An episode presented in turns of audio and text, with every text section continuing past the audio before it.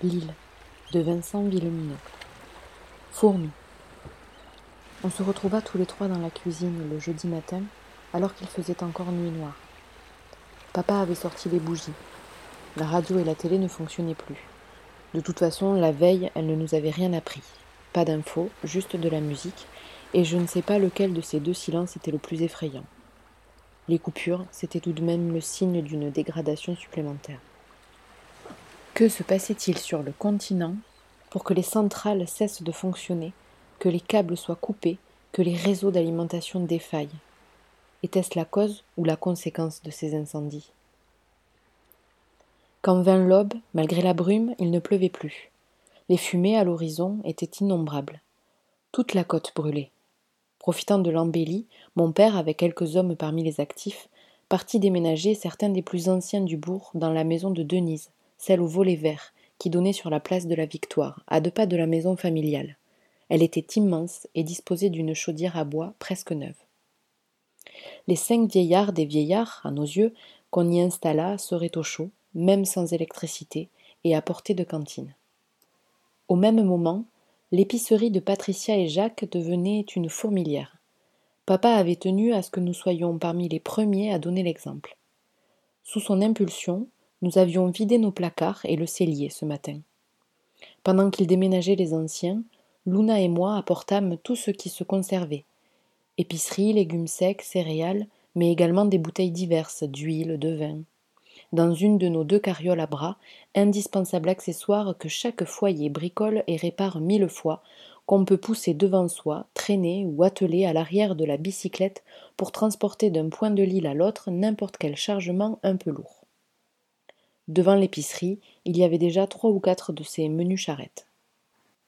D'autres arrivèrent. Jacques et Éric les vidaient méthodiquement.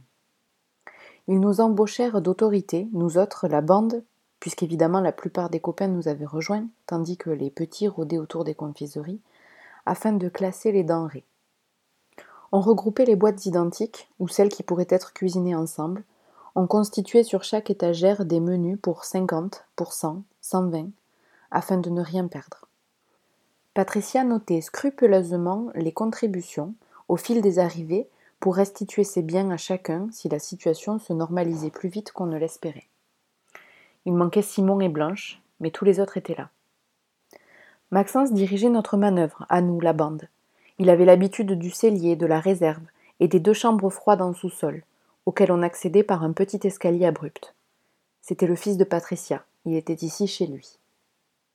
On rigolait bien, on plaisantait avec les adultes au fur et à mesure qu'on vérifiait les paquets et les conserves, à propos de certaines dates de péremption, des mois d'automne, d'hiver, voire des années prochaines. On se disait que ça n'irait pas jusque-là, bien sûr, mais on classait quand même, histoire de simplifier. Jacques pestait contre les anciens combattants qui n'avaient pas apporté leur éternelle réserve de sucre, de farine, d'huile.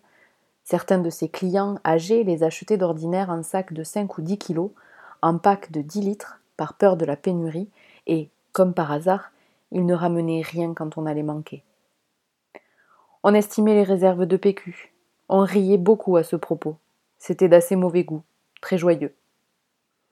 JP, qui allait diriger la manœuvre aux cuisines de la maison familiale, imaginait des menus, nous faisait bouger des victuailles d'une étagère à l'autre.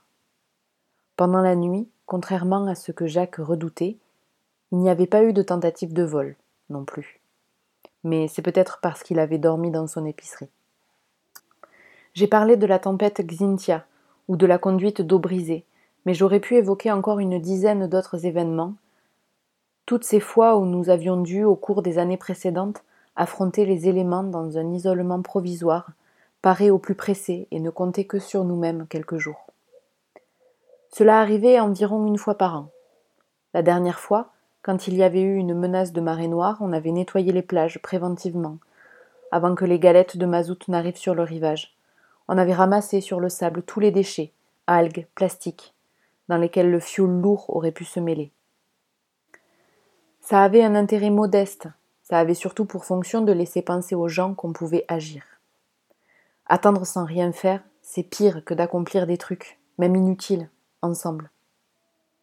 Nous comprîmes à cette occasion pourquoi les adultes s'étaient abandonnés les fois précédentes, et avec tant d'énergie à la mise en place de mesures concrètes. C'était encore le meilleur moyen de ne pas penser à ces choses plus grandes qu'on ne maîtrise pas. Il faut travailler, il faut s'occuper les mains, ça accapare les pensées, ça les empêche de divaguer. En reprenant le classement des conserves qu'on descendait dans la chambre froide, je remuais tout de même mes questions. Que s'était-il passé dans la nuit de mardi à mercredi? Des pillages? Le début d'une guerre civile? Le péril était-il localisé autour de Fouras ou de La Rochelle? Concernait-il un territoire plus vaste jusqu'à Bordeaux, voire au-delà, dans toute la France? Il me semblait que, si ça avait concerné une aire restreinte, on aurait déjà eu des nouvelles des secours. Et puis la télé et la radio ne seraient pas interrompues. Pourquoi ces trente-six heures de silence depuis le message concernant le bateau? Pourquoi les réseaux téléphoniques étaient-ils coupés? Qui l'avait fait? Des pillards? Le gouvernement? Étions-nous plusieurs centaines de milliers, isolés dans des dizaines de poches, plusieurs millions? J'essayais de réfléchir rationnellement. J'aurais eu besoin des lumières de Simon ou de mon frère aîné, mais ils n'étaient là ni l'un ni l'autre. Si la France n'était pas entièrement concernée, on recevrait probablement des nouvelles, un soutien très vite, par la voie des airs ou des eaux. Mais peut-être les autorités devaient-elles d'abord concentrer leurs moyens sur les foyers les plus peuplés ou les plus menacés? Oui, logiquement. Et s'il n'y avait plus personne à envoyer pour nous porter secours La situation n'était-elle plus maîtrisable? J'entrevis, quelques instants avec effroi, l'ampleur possible, vertigineuse de la réalité. J'étais encore très loin du compte. Je gardais ces pensées pour moi. Papa avait directement rejoint le conseil à la mairie, sans passer par le magasin finalement. Il fallut aller à la microbrasserie récupérer 200 kilos d'orge qui serviraient à faire de la farine. 200 kilos, cela voulait dire au moins deux voyages. Nous n'avions que trois carrioles à atteler. On discuta pour savoir qui allait le faire et qui avait le meilleur coup de pédale. On se lança des pics, bien entendu. Bastien nous avait rejoints et nous quitta presque aussitôt pour aller chercher l'orge avec Véro et Yves, les jeunes brasseurs, en espérant, nous dit-il, voler quelques bières. Hugo fit un commentaire sarcastique quand il fut parti. Il ne s'aimait pas. Jacques disait qu'on ne manquerait pas de pain, que garder l'orge pour fabriquer un peu d'alcool n'était pas idiot. Patricia charria son mari et le traita d'ivrogne. Même si le cœur n'y était pas, cette fausse bonne humeur nous distrayait de la nôtre, plus sombre. Aline vint embaucher deux d'entre nous pour préparer le repas. Hugo et moi, on se porta aussitôt volontaires. Aline avait une fâcheuse tendance à désigner Luna d'autorité pour ce genre de corvée. Elle considérait sans doute que c'était un truc de femme, la cuisine. Nous nous ingénions à battre cette habitude en brèche, pas seulement par féminisme, mais également parce que Luna avait un don véritable pour gâcher n'importe quelle tambouille. Fût-ce en se contentant de touiller. Et puis, j'en avais marre de croiser les yeux de ma sœur et d'y lire la question qui me tournait également dans le crâne. Que devient Jean dans ce chaos? Et puis faire la cuisine, c'était une promesse de louche volée en douce. Ce midi, nous serions cinquante, dit JP. Demain, ce serait plus, après-demain, encore davantage. Les gens vidaient d'abord les restes de leur frigo. Les trois employés municipaux présents sur l'île, Tom logé sur le continent, avaient bien travaillé. Dans la salle de la colo, ils avaient apporté une dizaine de tables pour huit et une grande quantité de chaises. Il y en avait d'autres en réserve. Simone, la secrétaire de mairie, prenait les inscriptions, comme elle en avait la responsabilité selon le plan communal de sauvegarde, mis en place en prévision d'une catastrophe moins imprévisible. Tempête, coupure, submersion. Dans le local technique, deux énormes marmites de la taille de lessiveuse ou d'un stérilisateur bouillonnaient sur des réchauds trépieds alimentés par deux bouteilles de gaz. Aline nous ordonna d'y verser les boîtes de tomates pelées et le riz. Pendant ce temps, elle laissait infuser du safran.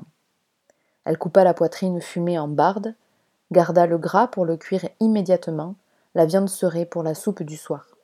Cette économie simple qui consiste à séparer le lard pour agrémenter deux repas, je l'avais déjà apprise auprès d'elle l'année précédente.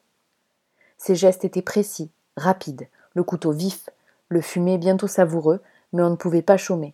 Il fallait peler des échalotes, les hacher, les verser dans les gamelles pour les blondir, aller au jardin de Gilbert voir s'il ne restait pas un peu de thym de l'été précédent, Oublié, ne pas en trouver, passer donc chez Simone chercher du thym séché et du laurier pour faire bonne mesure, y retourner parce qu'on avait oublié le poivre, ne pas regarder vers le continent chemin faisant pour ne pas voir ces colonnes de fumée noire, croiser Jeanne-Marie et Georges, plaisanter sur les vacances supplémentaires des collégiens, se mettre à courir en arrivant à notre réfectoire parce qu'Aline, qui nous guettait de loin, nous enjoignait de nous manier un peu le cul.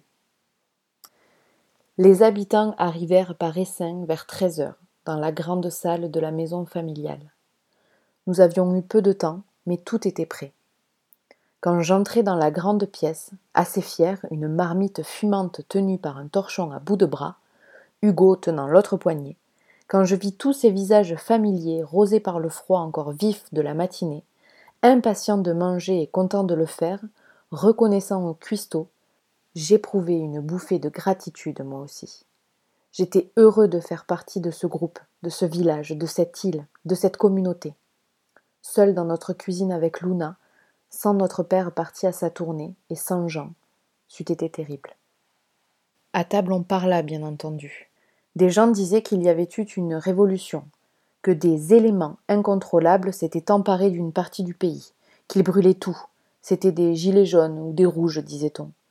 Il n'y avait pas d'autres explications aux fumées, au silence des médias, aux coupures de réseau.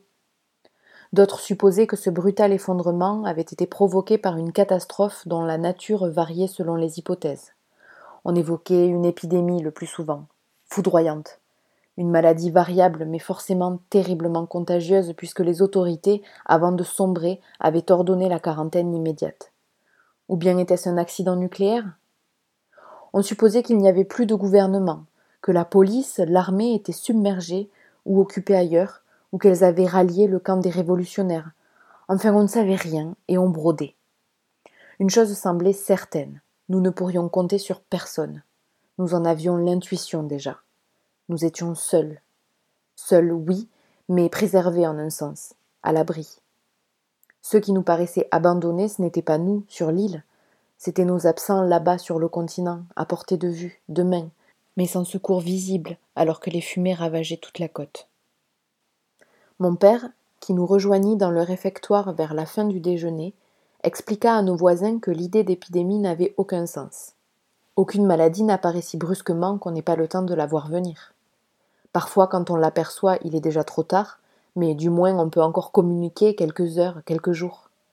La catastrophe était politique, terroriste, militaire, forcément. Le poste des pompiers de Fouras ne répondait toujours pas. Les pompiers et la police utilisent des ondes courtes, sur leur radio VHF, et il arrive que nous puissions capter de la pointe de Coupedon, au nord de l'île, à l'endroit le plus proche à vol d'oiseau et d'onde du continent. Mais personne ne disait rien. C'était le silence. Ça n'allait pas durer. En sortant du réfectoire, nous entendîmes soudain des cris. Avec tous les autres, nous nous précipitâmes au rempart. C'est là que nous les vîmes.